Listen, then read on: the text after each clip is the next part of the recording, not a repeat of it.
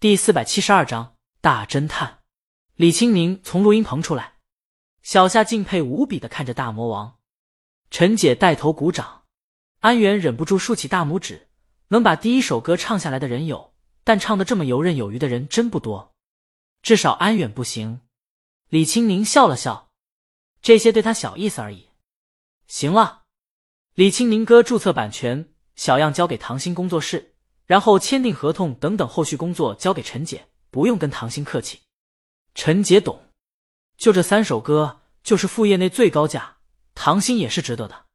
李青宁又让小夏给西服定制那边打电话，把他们按约定的时间把衣服送过来。好，小夏答应的很干脆。他现在彻底的沦陷了，沦陷为大魔王的歌迷。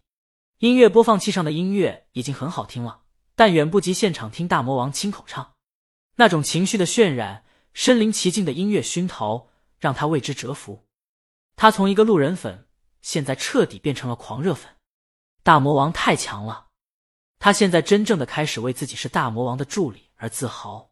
当然，他以前也自豪，但以前的自豪只是鲤鱼的身份和地位，就自己作为大魔王的助理而自豪，觉得在小白面前倍儿有面子。是的，作为要好的闺蜜，攀比之心也是有的。只是好朋友之间的攀比之心是你好，我要比你更好，但从来没有期盼你会有什么不幸和困难。这是一种相互攀升的关系。而闺蜜塑料情是那种，你过得比我好，我期望你倒霉。小夏是前者，她期望小白会一直有钱，一直这么无忧无虑下去。但小白不断请她吃饭，也会让她自卑，所以她成为小白偶像的助理的时候会觉得自豪，特别是对小白有用的时候。就虽然签了保密协议，很多话不能说，但大魔王签名，小夏还是能要到的。这让小白在粉丝群里的地位很稳固，小夏也因为自己有用而自豪。当然，这是在进入录音棚之前。他今儿是第一次作为助理，有机会进入录音棚听鲤鱼现场录歌。小夏觉得自己现在升华了，他不再是因为是大魔王的助理，在小白面前有用而自豪。他为这妖牛皮的歌是大魔王创作的和演唱的，而他是大魔王的助理而自豪。就他作为助理完成了自己本职工作，让大魔王省心了，从而创造出了那么好听的音乐。虽然他起到的作用微不足道，但依然觉得骄傲和自豪，因为伟大中有他很大一部分。这些就是小夏从听到大魔王第一首歌到第三首歌时的心理历程。他听了大魔王吩咐，拿起手机打了电话以后。忽然，他有点嫉妒江阳了。大魔王刚录制了这么经典三首歌的小样，出了录音室以后，最先想到的却是江阳的西服，一下子衬托着江阳高大上起来。李青宁回到办公室，接了一杯水，坐在椅子上，发了一条消息给江阳，顺手打开推推看了一眼，然后发现不少人在艾特他，其中还有江南老师艾特鲤鱼，哈哈。江阳受岳父启发，写了《十二公民》。这马屁拍的惊世骇俗，相信以后会有很多人感谢江阳岳父的。他还转发了毒蛇发的那条推推，江南老师的粉丝全在评论，一时间竟不知道毒蛇是粉还是黑了。不止他们，毒蛇也郁闷呢。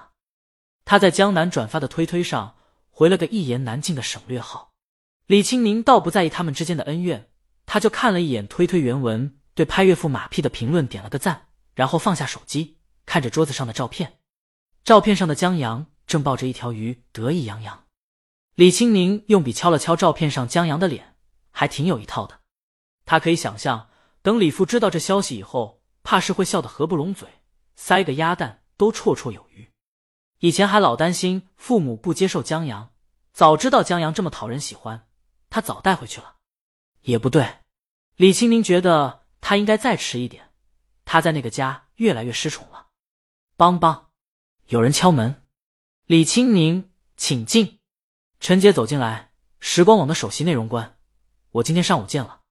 嗯，李青宁等陈姐的下文。他们跟时光网的音乐总监有过合作，后来经过时光网音乐总监的引荐，在地下交通站上跟时光网的首席内容官有过接触，然后就没有什么合作。但昨天，这位内容官经音乐总监引荐，突然预约李青宁见面。李青宁走不开，就让陈姐去了。陈姐坐在李青宁对面，他们想跟我们合作，打造一款网络综艺，又是音乐综艺。李青宁觉得只有这个可能了。陈姐倒也没明说。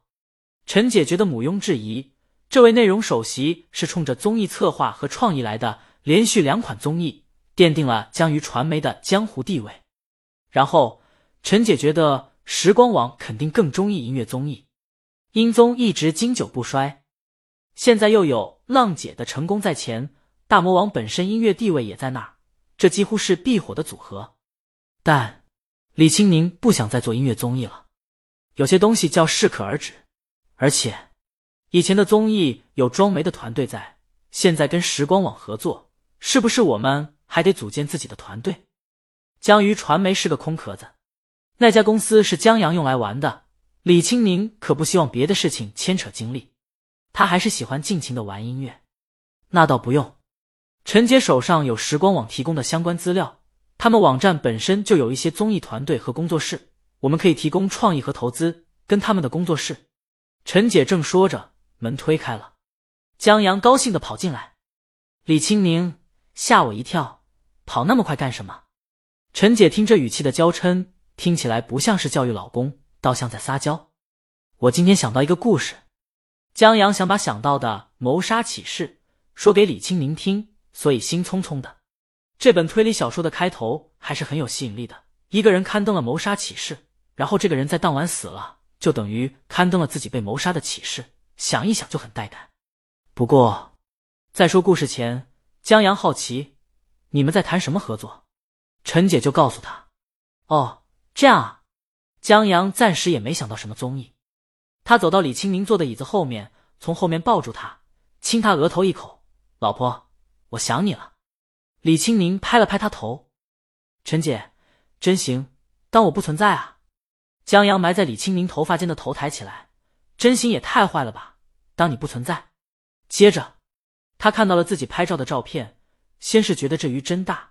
然后看到了帆船，然后江阳想起了在码头坐帆船前见到的真形，自己正要写的谋杀启事，做大侦探吧。江阳福至心灵，用一种新的方式去卖书，也挺好。